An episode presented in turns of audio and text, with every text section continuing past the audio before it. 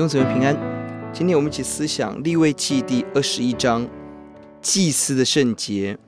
一到九节是对祭司圣洁的要求，十到十五节是对大祭司圣洁的要求。而这些的禁令有四方面。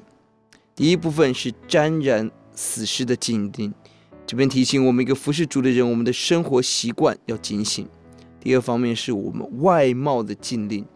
这里提醒我们在个人自我管理上面要警醒。第三个是婚姻结婚的对象上面的禁令，这里提醒我们一个服侍主的人，我们的情感、我们的婚姻要何等的战兢来经营。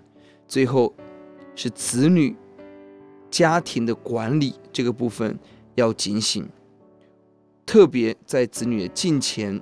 上面求主帮助我们，常为下一代祷告，求主保守他们心思意念，也能够谦卑敬虔，走主的道路。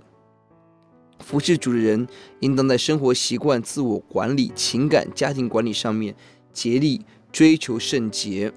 这些不能够拦阻我们服侍神，并且这些要成为我们全方位见证主的导管。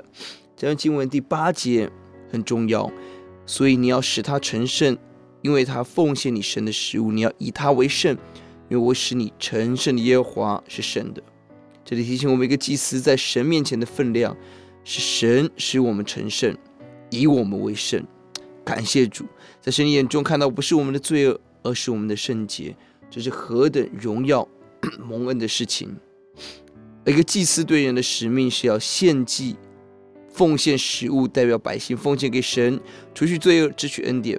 带来赦罪与救恩，这是何等荣耀的使命！最后，是祭司对神的使命，使我们的圣洁反照上帝的圣洁。